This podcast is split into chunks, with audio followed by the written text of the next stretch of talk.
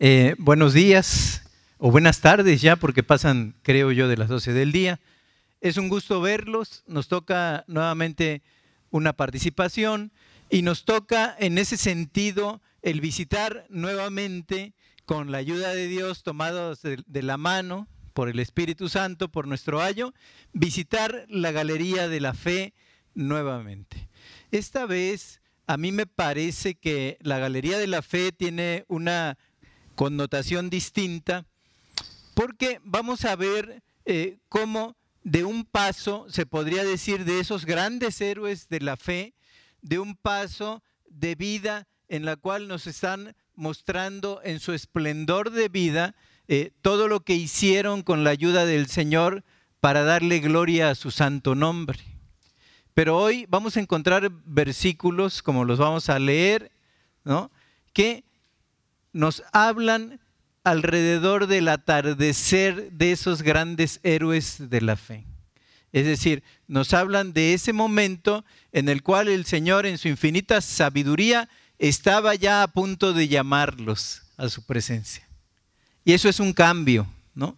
Porque si, si nosotros contemplamos eh, toda la fuerza y la pujanza de la juventud, podríamos decir que se da eh, como que de, manera eh, más, más, entendida, de una manera eh, más suave, más tersa, todas las acciones que un hombre o una mujer realizan delante de Dios en plena juventud. Cuando existe esa, esa carga, esa fuerza con el cual se pueden acariciar los sueños, se pueden alcanzar las metas y se puede fácilmente ejercer ¿verdad? En, en, en esa época esplendorosa, todas las cosas y todos los asuntos que tienen que ver con lo que se ejerce o lo que se hace en vida. Pero ahora vamos a verlos en el atardecer de la vida.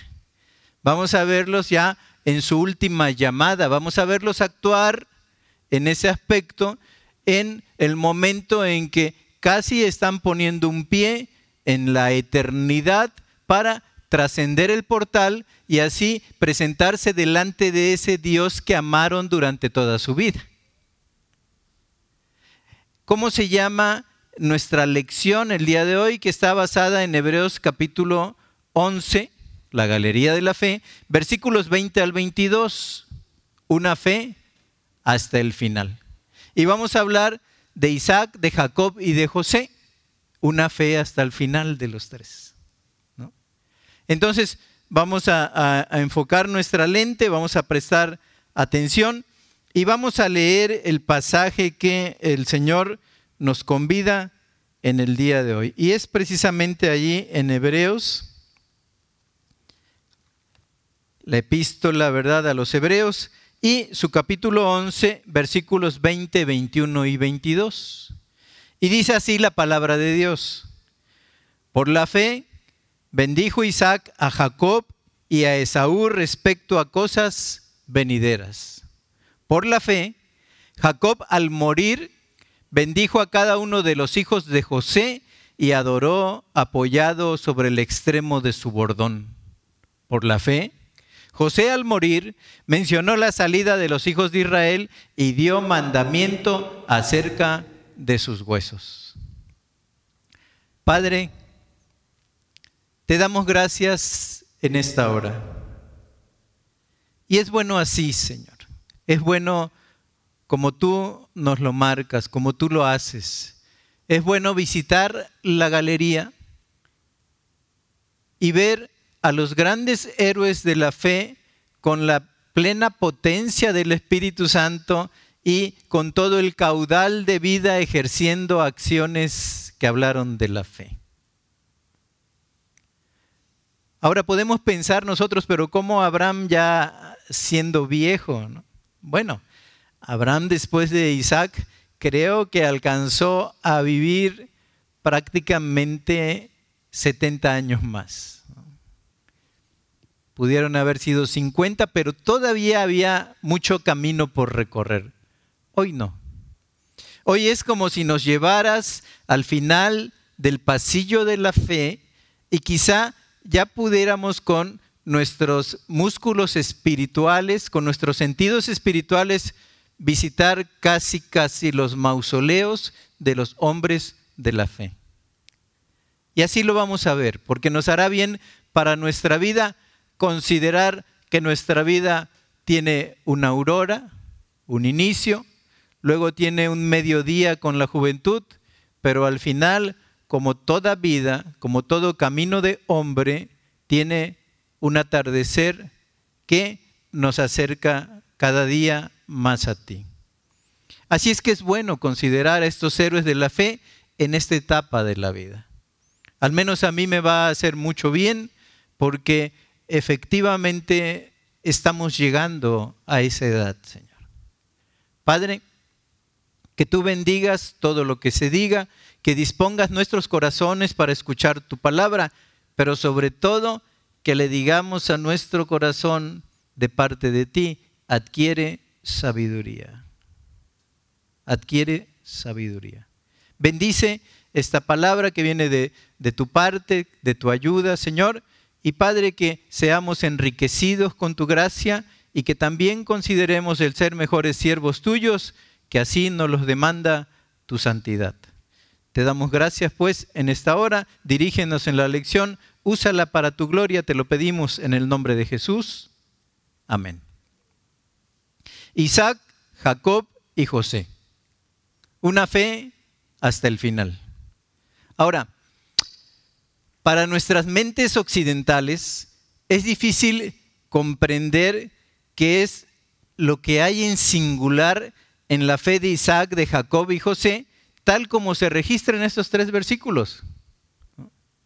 Si nosotros vemos más adelante en la galería de la fe, dice que en su nombre taparon bocas de leones, en su nombre conquistaron ejércitos, en su nombre eh, muchos, ¿verdad?, fueron levantados y en ese sentido fueron puestos ¿no? como, como ejemplos de una fe valiente que es capaz de entregarse al Señor. Pero aquí hacemos como de parte del escritor, estamos haciendo un alto y estamos considerando a tres hombres y decimos, bueno, pero ¿qué hay en cuanto a esa fe o qué hay de singular en esa fe, en ese momento específico de la vida, al final de la vida, ¿Qué los lleva a compartir la galería de la fe? Porque dice el versículo 20, por la fe bendijo Isaac a Jacob y Esaú respecto a cosas venideras. El hijo de la promesa, Isaac, aquel que había nacido ya en una época, en una edad muy avanzada para Abraham y para Sara.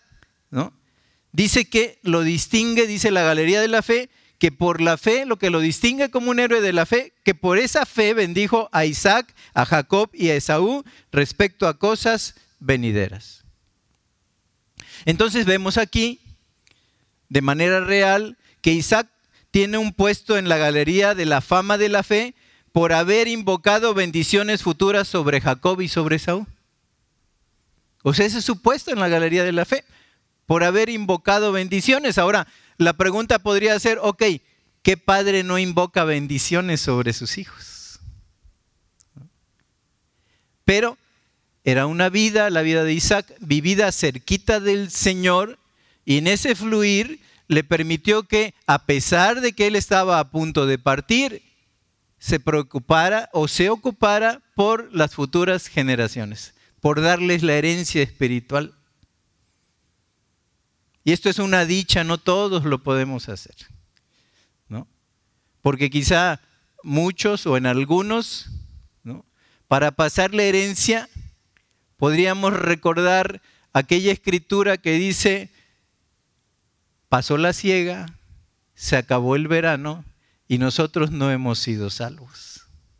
Entonces, eh, sería, sería triste, ¿no? Sería lamentable que nosotros al querer dar bendición no pudiéramos encontrar el lenguaje y no pudiéramos encontrar la comunicación espiritual con un hijo que no ha sido salvo en el Señor. Pero para Isaac sus hijos así eran, así eran, eran salvos del Señor, eran siervos del Señor, conocían del Señor y por lo tanto tenían la paz y la tranquilidad de poder pasar esa bendición por cuanto sabían que el lenguaje espiritual con el cual se hablaba a sus hijos era común a ellos. Había sido un buen portador de esa fe en la generación que le seguía. Entonces, en ese, en ese aspecto, ¿no? les decía que él tiene un puesto en el lugar de la fe por haber invocado bendiciones futuras sobre Jacob y sobre Esaú. ¿Y qué hay de singular en esto? Le digo, pues todo padre lo puede hacer. Pero antes que nacieran los hijos, el Señor anunció a Rebeca en Génesis 25, 23 algo ahí nos vamos a dar cuenta, ¿no? ¿Qué es lo que está pasando en realidad en este episodio? Dice que antes que naciesen los hijos que el Señor le dio a Rebeca, ¿verdad? El Señor le dio a Isaac. En Génesis 25, 23 dice, dos naciones hay en tu seno y dos pueblos serán divididos desde tus entrañas. El un pueblo será más fuerte que el otro pueblo y el mayor servirá al menor. El mayor servirá al menor. Entonces el Señor le dice a Rebeca que sus hijos vendrían a ser cabezas de naciones y que el mayor, Esaú, serviría al menor, a Jacob. Y efectivamente dice eh, Génesis capítulo 28, verso 9, que Esaú se casó con una hija de Ismael. Entonces nosotros siempre tomamos como el padre de los árabes a Ismael. Pero ¿cómo lo realiza el Señor? Bueno, manda eh, a través del levantamiento de estas dos naciones, el uno, Israel o Jacob, padre, ¿verdad?, de la nación escogida por Dios, el padre de las multitudes y de las huestes, ¿no?, de Dios, de parte de Israel, pero el otro levanta ¿no? Al buscar a Israel al mundo árabe. Entonces dos naciones habían allí, de ahí surgen. Pero leemos Génesis 25, 28 y dice Génesis 25, 28. Y amó Isaac a Esaú porque comía de su casa, mas Rebeca amaba a Jacob. Aquí ya hay dos intereses distintos en los padres. La mamá amaba al pequeño, ¿verdad? Al, hijo menor, pero el papá, como comía de su casa y lo veía que era hombre valiente, y cada vez que se le acercaba traía el olor del campo que Jehová había bendecido, el campo que Dios había, eh, había dado para sustento. Bueno, este padre Isaac amaba más a Esaú. Entonces, en ese sentido, tenemos que Saúl era el hijo favorito de Isaac y como hijo mayor, entonces habría recibido normalmente la mayor porción de la herencia de su padre porque era el primogénito. O sea, por, por, cuestión de costumbre y por cuestión de que así lo quería Dios, el primogénito siempre recibía la mayor cantidad de la herencia. ¿Sí? Pero dice Génesis 27, 22, ya al final de la vida, y se acercó Jacob a su padre Isaac, quien le palpó y dijo, la voz es la voz de Jacob, pero las manos, las manos de Saúl. ¿Qué está pasando aquí? Rebeca y Jacob engañaron a Isaac, cuya vista era ahora deficiente, para que diese la mejor bendición a Jacob. Cuando la trama se descubrió, ¿no? Dice Génesis 27, 33, que Isaac se estremeció grandemente. Es decir, este hombre de Dios, ahora ya lleno de años, tembló con violencia. ¿Y a dónde lleva todo esto? Aparentemente él había dado la bendición a la persona equivocada. No era el primogénito. Pero seguramente recordó la palabra de Dios que el mayor serviría al menor, eso se lo había dicho Dios. Y a pesar de su predilección por Esaú, se dio cuenta que debía mantenerse la supremacía de Dios por encima de la debilidad personal por su hijo. Ahí está su fe.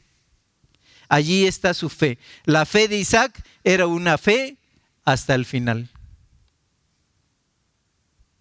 Y él cuando da esa bendición y lo suplantan y la mamá viste de una piel de oveja porque Esaú era un hombre muy velludo, ¿no? Era un hombre muy velludo y entonces en, esa, en, ese engaño lo viste, le hace un guiso, ¿no? Toma un cabrito ahí de, de, la majada y se lo ofrece y prueba el platillo, ¿no? Con el sabor del campo, pues, animales del campo, aunque finalmente son animales metidos pues dentro de, una majada, eh, se podría decir, del hogar, de una majada personal. Pero prueba ese guiso, tenía el sabor del campo y decía, bueno, yo te siento belloso, pero la voz me parece que es la voz de Jacob. Y cuando da la bendición y se da cuenta que no era su hijo amado y no era su primogénito, él dice, ok, yo di la bendición, pero un día Dios dijo que había dos naciones en el seno de Rebeca y que el mayor serviría al menor. Y se queda en paz. Se queda en paz. Qué difícil es en ese momento de la partida comprender que la voluntad de Dios siempre será hecha a pesar de las circunstancias extremas que se presenten. Pero Él queda en paz con Dios. Y dice, bueno, Dios me lo había dicho. Así es que el Señor no se equivoca. La fe de Isaac era una fe hasta el final. Pero mira, dice Hebreos 11:21. Por la fe Jacob, ahora ya hablamos del hijo de Isaac, ¿verdad? Por la fe Jacob al morir bendijo a cada uno de los hijos de José y adoró apoyado sobre el extremo de su bordón. Hay muchos capítulos nada gloriosos en la vida de Jacob. Muchos eh, pareciera como si de él viene una herencia que se dio mucho en el pueblo judío de engañar, de suplantar. Como que esa tradición que nace muy fuertemente en él alcanza a todos sus descendientes. Pues él es el padre de Israel. ¿no?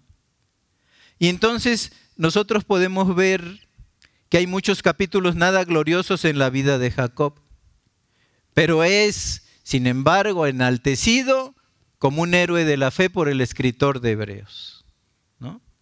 ¿Por qué? Porque su carácter fue mejorando con la edad. Su carácter fue mejorando con la edad. Por eso Dios le dice un día, ¿no? Cuando, cuando lucha con el ángel de Jehová, dice, ya no será más tu nombre suplantador, ¿no?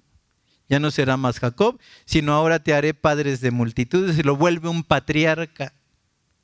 Entonces su carácter al final de sus días empieza a ser el carácter de un patriarca. Y así debería de ser con nosotros. Nuestro carácter debería ir mejorando con la edad. Que conforme vamos enfrentando luchas, que conforme vayamos enfrentando pruebas, que conforme vayamos enfrentando tristezas, deberíamos ser hijos de Dios, mansos y humildes. Pero no siempre es así. Recuerden el título de la lección, una fe hasta el final. Y no siempre es así, porque nosotros vamos viendo a muchos que habiendo caminado con el Señor, no siempre se quedan así. A veces la vida manda la muerte de una persona querida, quizá de un hijo, y eso amarga el carácter de muchos. A veces el Señor eh, manda pruebas a través de separaciones, por ejemplo, como el divorcio, y eso amarga a muchos. A veces Dios manda la enfermedad y eso aleja a muchos. Entonces, cuando nuestro carácter debería ser algo que conforme pase el tiempo, conforme se va llegando a la meta, uno se mantenga más cerquita del Señor como estos seres de la fe, a veces sucede lo, contrario. Por eso dice la palabra en cuanto a la, edad cronológica del mundo. Y cuando el Hijo del Hombre venga, ¿verdad? en su gloria hallará fe en la tierra. Y si lo adaptamos o lo, hacemos adaptable de manera personal en cuanto a las personas, diríamos, oye, conforme te vayas haciendo viejo, hallará fe Dios en ti. Entonces muchos eh, con el paso del tiempo eh, nos vamos volviendo eh, más amargados, nos vamos alejando de la mano de Dios, vamos dejando de orar, ¿no? Y ese es el caso de algunos. Otros, nosotros vemos cómo crecen en su fe conforme va llegando la época de la vejez.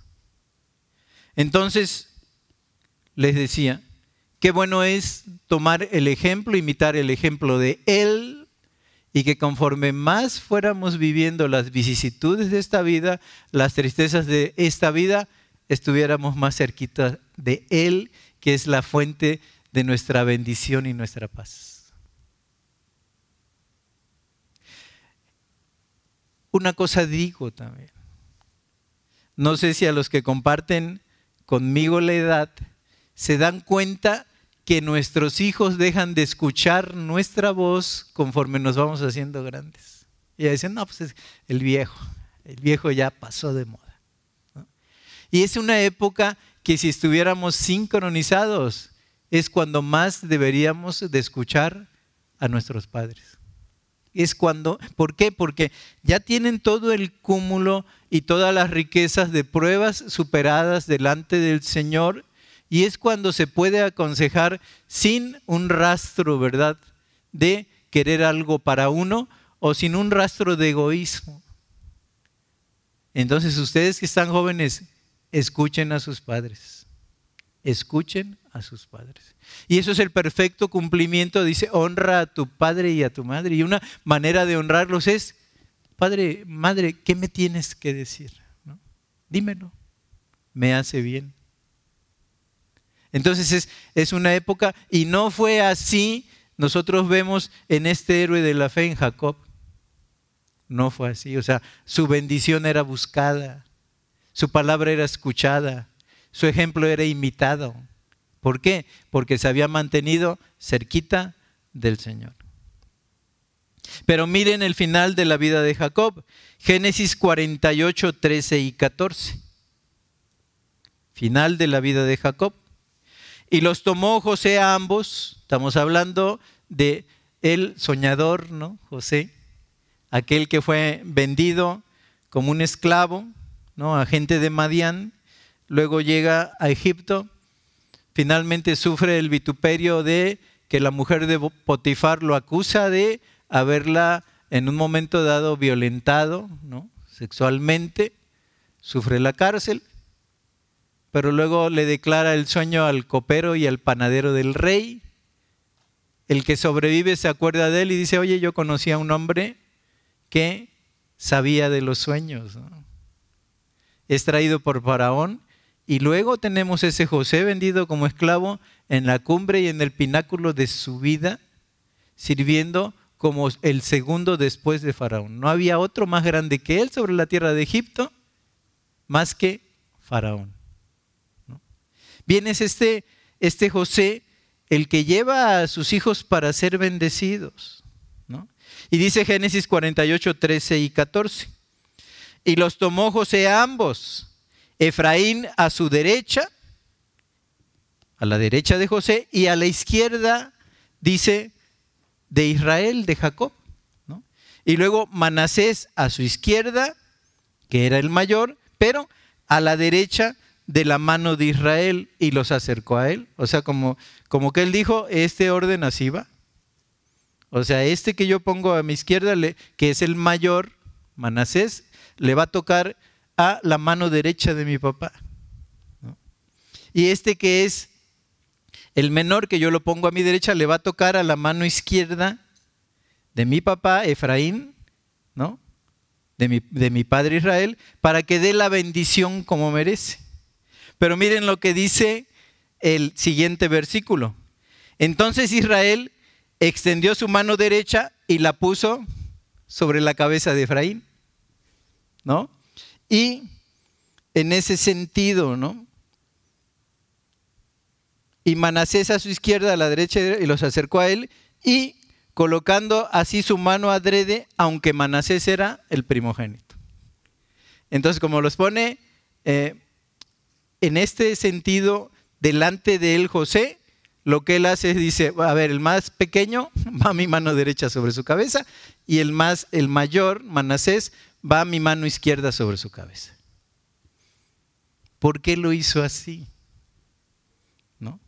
Entonces Jacob, cuando bendijo en ese sentido a Efraín y Manasés, los hijos de José, cruzó sus manos de manera que la bendición de su mano derecha, que esa era la costumbre, fuera en ese sentido, ¿verdad?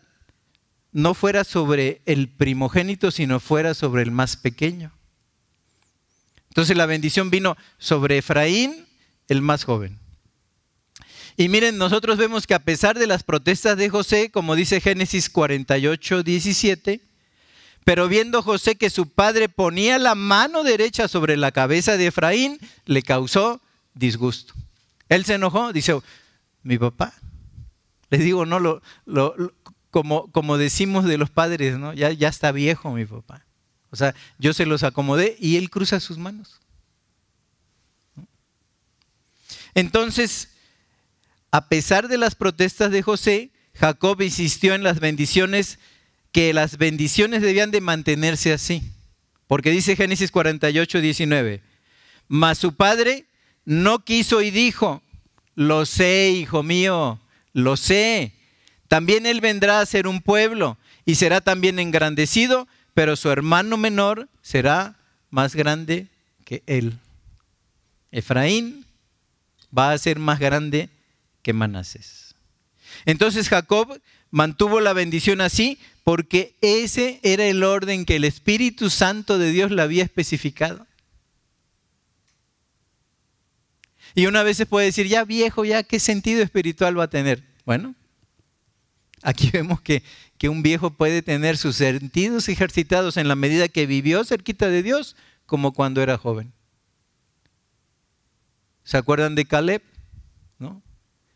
Era uno, fue uno de los dos espías. ¿no? Su nombre significaba perro. Era un perro en cuanto a su fuerza. Y cuando toca ya la repartición de la tierra, dicen, mándeme a mí, yo todavía tenía 80 años ese hombre, dice, yo todavía estoy tan fuerte como el día que salí de la tierra de Egipto, tal cual era mi fuerza para entrar y salir, es la fuerza que Dios me da en el día de hoy. En lo espiritual, para los hijos de Dios no hay vejez no hay vejez en ese sentido. Entonces, en este sentido, ¿verdad? En este aspecto, aunque su visión física estaba oscurecida, su visión espiritual era aguda. La fe de Jacob era una fe hasta el final. Y miren lo que dice de él un autor, ¿no? Miren lo que dice eh, de él el autor de Hebreos, Hebreos 11:21. Dice así, por la fe, Jacob al morir bendijo a cada uno de los hijos de José. Y miren esta segunda parte. Y adoró apoyado sobre el extremo de su bordón. Ahora, ¿qué es el bordón? ¿Qué es el bordón? Dice, adoró apoyado en el extremo de su bordón. Bueno, el bordón era un bastón largo que usaban los peregrinos para apoyarse. Era un bastón largo, ¿no? El bordón es la memoria. Porque acuérdate que somos extranjeros y peregrinos. Yo sé que puedes estar viviendo el mediodía de tu juventud, pero acuérdate, la juventud se va a ir. Va a llegar el periodo en de los cuales dijo el gran predicador, acuérdate de tu Creador en los días de tu juventud, antes que lleguen los días malos y no tengas en ellos contentamiento. Antes que el ruido de la muela se imponga al ruido de la muela. Cuando ya tienes que, a esas edades, como tienes pocos dientes, morder con lo poco que tienes demasiado duro. Y vienen los dolores. Entonces, en este aspecto, ¿verdad? Dice, adoró apoyado en el extremo de su bordón. Y este era un bastón largo que llevaban los peregrinos para apoyarse. Y nosotros somos extranjeros y peregrinos en esta tierra. Qué bueno es saber que se transita en la juventud, que se transita en la edad adulta y que se transita en la época de la ancianidad, tomando el bordón que muestra que somos extranjeros y peregrinos. No se te olvide. Y él termina, dice, adorando en su bordón, como diciendo, he vivido mucho, he poseído, he sido desposeído, me he alegrado, he, tenido también tristeza, he comido de lo bueno y también he comido de mi porción de amargura, pero finalmente yo sé que mi redentor vive y al fin del polvo me levantará. Y él adora apoyado en el bordón, su memoria.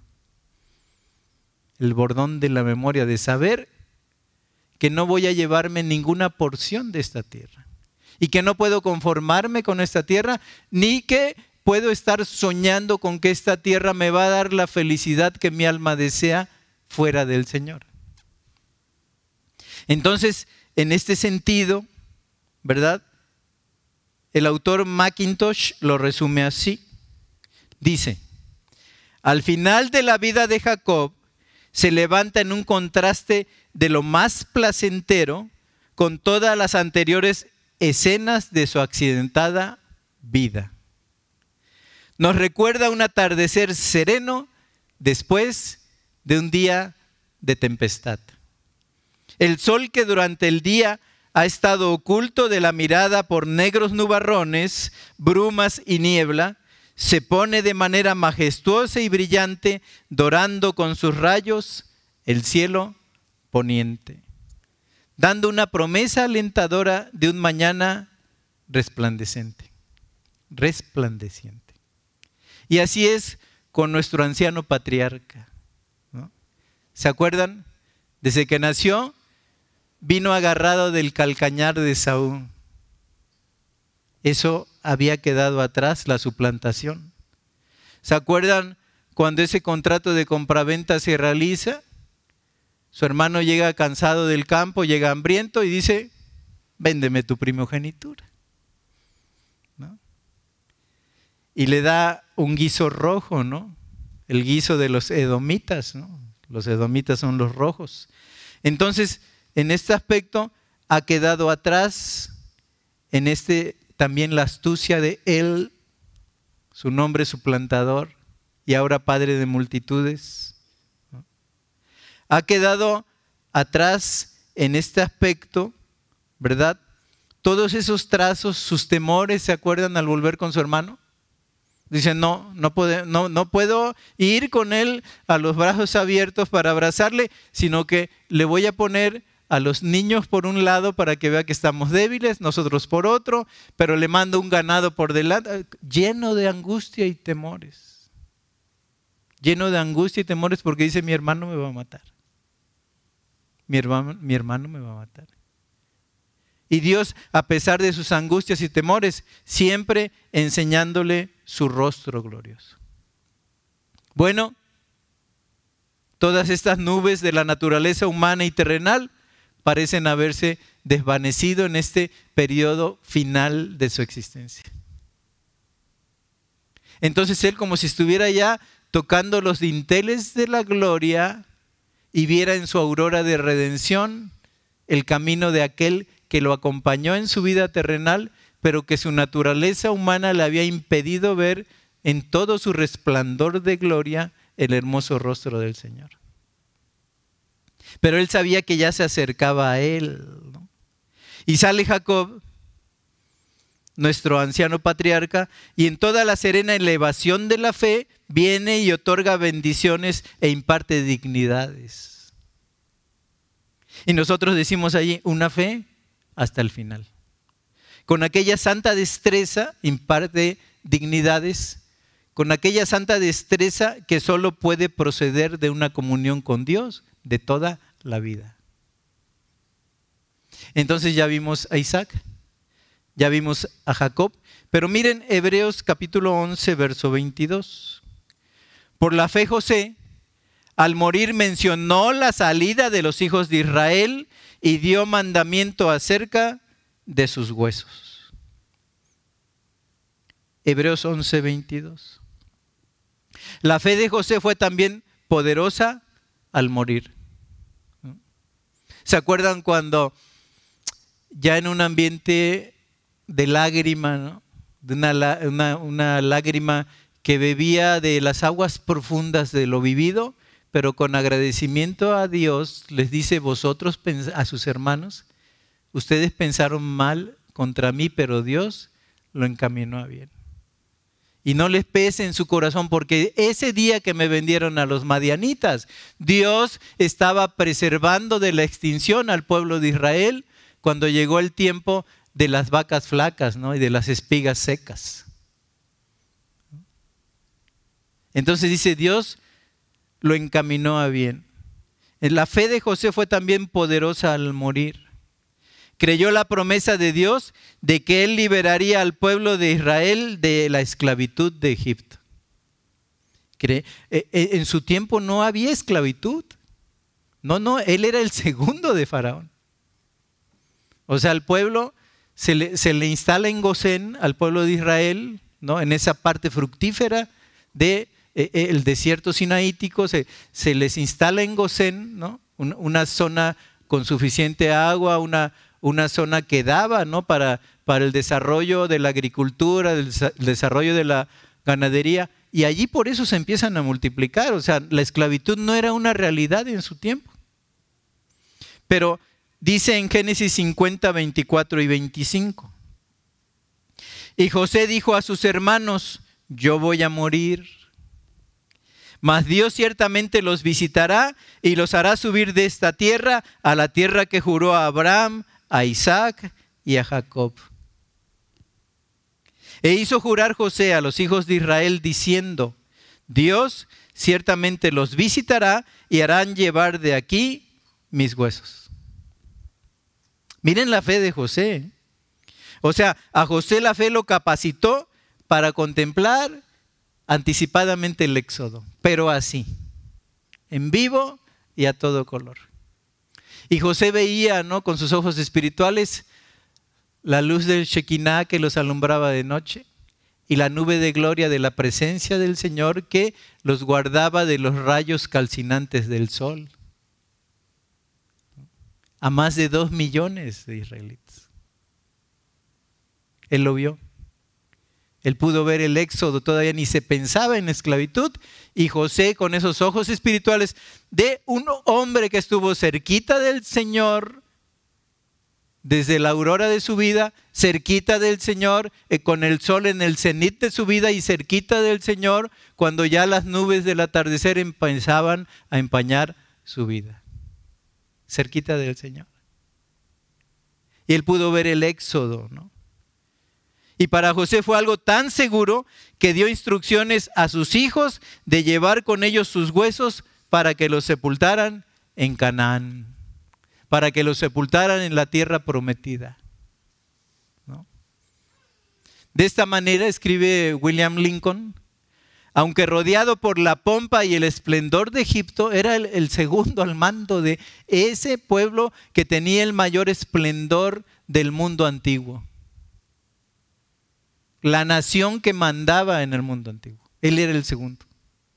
Pero dice, aunque rodeado por la pompa y el esplendor de Egipto, su corazón no estaba allí en absoluto, sino con su pueblo en su futura gloria y bendición.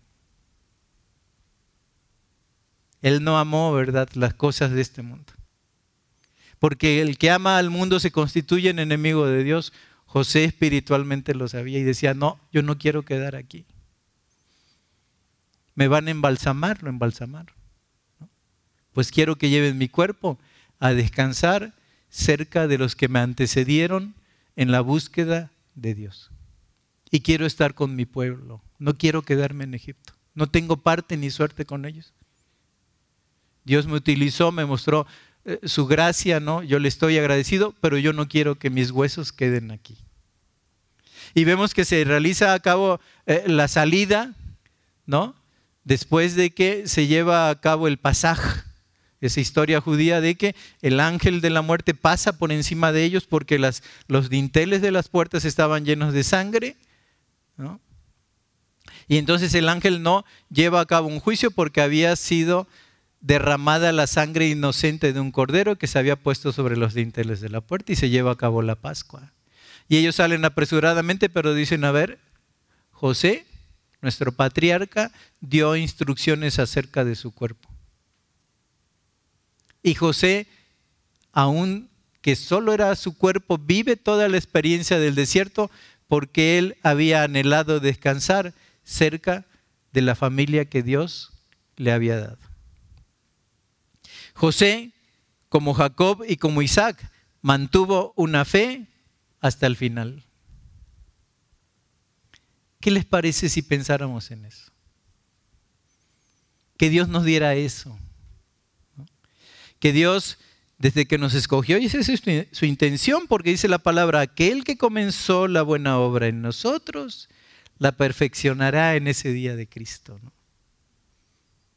Cuando Él venga por los suyos o cuando Él nos mande a buscar a través de un proceso de la muerte. Que pudiéramos tener esa fe de ellos. Entonces le digo, hoy, hoy había diferencia, ¿no? Porque 20 dice, por la fe bendijo Isaac a Jacob y Esaú respecto a cosas venideras, por la fe Jacob al morir, por la fe José al morir. Es el capítulo final. Y a Dios le interesa tu vida cuando, desde antes de la fundación del mundo, no desde las edades pasadas, Él se interesó por ti. Y llegado el cumplimiento del tiempo, Dios envió a su Hijo tanto por ti como por mí. Pero el plan al que Dios le interesa formar parte como divino alfarero es tomarte en el inicio, seguir contigo a la mitad y permanecer aquí, yo estoy con vosotros todos los días hasta el fin del mundo. Permanecer al final también. Qué bueno es esto, hermanos. Qué bueno sería esto. Que nosotros en lugar de, conforme pasen los años, ir sintiendo la sequedad del camino, el polvo del camino, el sol del desierto, y que toda esa provisión divina y santa que Dios nos ha dado en cuanto a su amistad, no se nos seque con el aire del camino. Sino ir renovando nuestro espíritu conforme pasen los años, tener un más profundo conocimiento. Qué bueno que sería eso, queridos hermanos. Qué bueno que, que nosotros, en esa complicidad hermosa con el Señor, pudiéramos llegar así como estos hombres de la fe. Hermanos, es posible. Porque ese Dios nuestro es el mismo ayer, hoy y por los siglos. Y el mismo Espíritu de Dios que actuó sobre la vida de Isaac, actuó sobre la vida de Jacob y actuó sobre la vida de José, es el mismo Espíritu que nos lleva de la mano como nuestro ayo en el camino de Dios. Pero somos extranjeros y peregrinos. Apóyate en el bordón. Nunca olvides. Nunca olvides de dónde te sacó Dios. Nunca olvides que Él no escatimó lo más precioso que es su Hijo para comprarte a ti, comprarme a mí por precio de sangre. Acuérdate del bordón. Hermanos, somos extranjeros y peregrinos. Y quiero terminar con Hebreos capítulo 10, versículos 23 al 25. Qué pertinente es para este tiempo vamos saliendo de la pandemia. Hermanos, a regresar con todo, hermanos. A regresar con todo.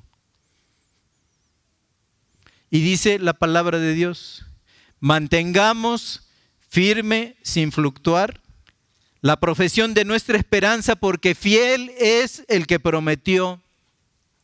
Y considerémonos unos a otros para estimularnos al amor y a las buenas obras queridos hermanos, queridos, todos los que me escuchan a través de la transmisión,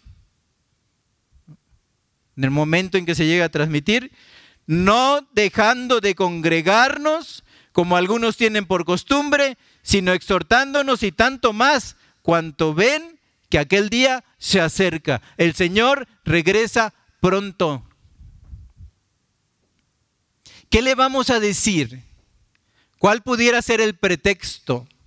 Es que vino una pandemia, me inmovilizó.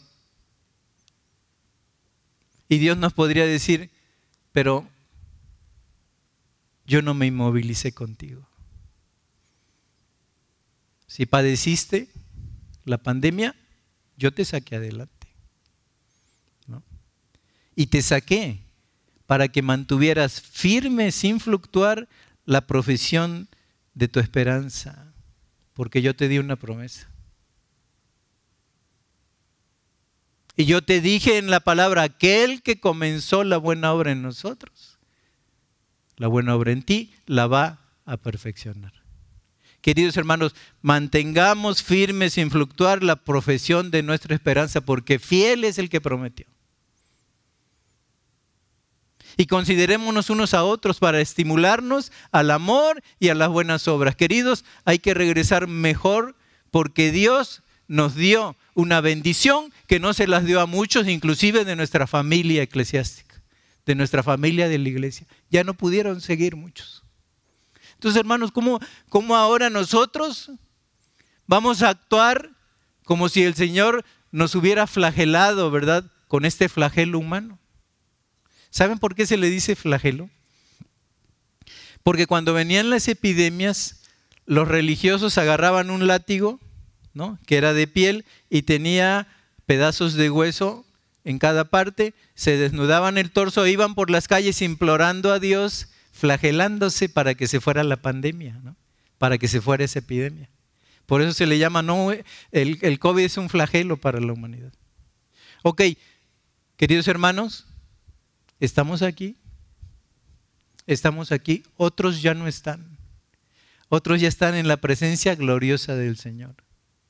Pero mientras estemos aquí y con la ayuda de Dios y con ruego, también de nuestra cuenta corre con su ayuda mantener firme sin fluctuar la profesión de nuestra esperanza, porque fiel es el que nos llamó y se mantuvo fiel en la pandemia, ¿no? Y nos bendijo y nos dio la oportunidad de seguir actuando de su parte y de su nombre, para el nombre de Él y para la gloria de Él. Queridos hermanos, es el momento de seguir.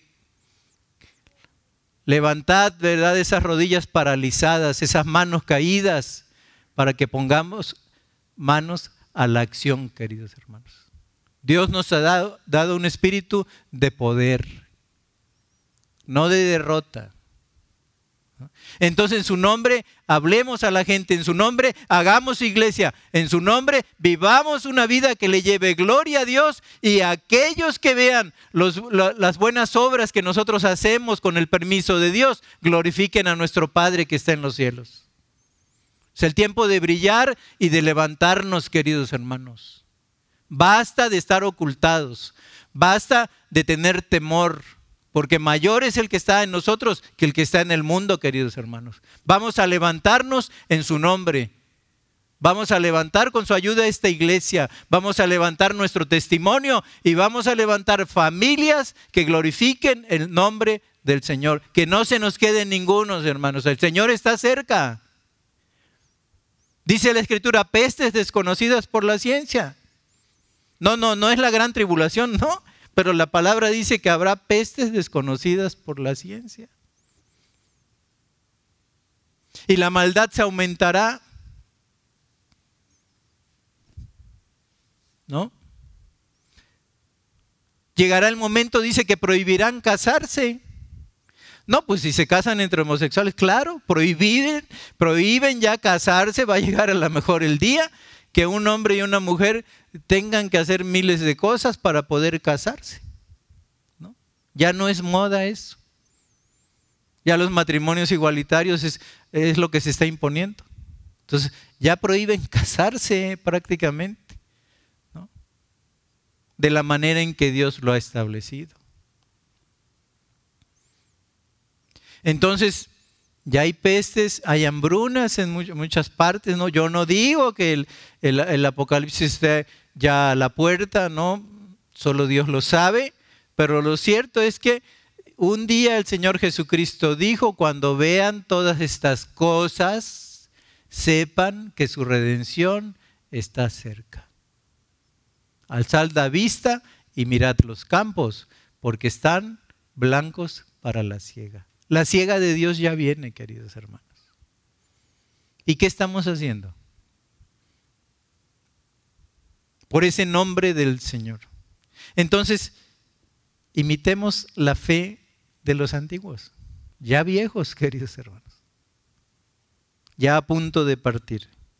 Considerémonos unos a otros para estimularnos al amor y a las buenas obras, no dejando de congregarnos como algunos tienen por costumbre, sino exhórtense. Exhórtense y tanto más cuanto ven que aquel día, el regreso glorioso del Señor, queridos hermanos, está cerca. Cantábamos antiguamente, puede que sea hoy. Puede que sea hoy. Padre, te damos gracias. Mira que nos llevaste a otra sección de la galería. Y vimos hombres ya de cara a la eternidad abrazando la promesa. Diciendo, yo sé que mi redentor vive y al fin del polvo me levantará. Y apoyando en el extremo del bordón, Señor. Qué bueno Qué bueno es que caminemos siempre con el bordón del recuerdo de lo que tú has hecho por nosotros en la cruz del Calvario para que seamos tus hijos y seamos parte de tu pueblo y seamos parte de tu plan glorioso para las naciones. Señor, ayúdanos a vivir como extranjeros y peregrinos. Pero Señor, que mantengamos en esta iglesia firme y sin fluctuar la profesión de nuestra esperanza, porque fiel es el que nos prometió, Señor. Tú eres fiel, Padre. Ayúdanos, Padre. Ayúdanos a considerarnos unos a otros para estimularnos al amor y a las buenas obras. Y Padre, de ninguna manera te rogamos, porque es como, como no visitar a la familia, Señor. Que no dejemos de congregarnos, como algunos han hecho costumbre en esta pandemia, Señor. Sino que nos exhortemos unos a otros y tanto más cuando estamos viendo que pronto vienes. Ten misericordia de nosotros. Ayúdanos con todo el poder del Espíritu Santo a mantenernos firmes y a vivir así cerquita de ti desde el momento en que nos llamaste, en el camino del llamamiento y abrazando la promesa de que un día te veremos cara a cara. Danos ese bordón, Señor, de extranjeros y peregrinos, porque tenemos puesta nuestra meta en el supremo llamamiento que es en Cristo Jesús. Ayúdanos a no ver otra cosa, ni nuestra circunstancia personal siquiera, sino que pongamos los ojos en Jesús. No en las personas, porque dice tu profeta, maldito aquel que confía en el hombre, que pone su brazo como, como su carne, Señor, confiando en el hombre. Pero bendito aquel que confía en ti, Señor porque es como aguas plantadas junto a corrientes de agua que da su fruto a su tiempo y su hoja no cae. Y todo lo que hacemos prosperará, Señor, si es en Cristo.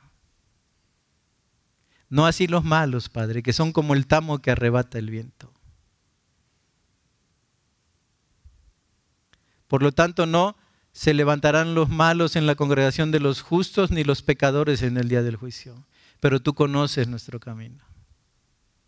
Y te acuerdas que somos polvo, Señor, pero nos has dado tu Espíritu Santo, un espíritu de poder. Haz que podamos continuar el camino como extranjeros y peregrinos hasta el día glorioso que lleguemos a tu presencia. Bendice a esta iglesia. Pon en su corazón y en su mente todo lo escuchado y aprendido en el día de hoy y que lo pongamos por práctica. Llévanos con tu bendición al salir de este lugar, que seas bendición para nuestras familias y tu cuidado amoroso nos acompañe en el trayecto de esta semana, te lo pedimos en el nombre de Jesús. Amén. Gracias, hermanos.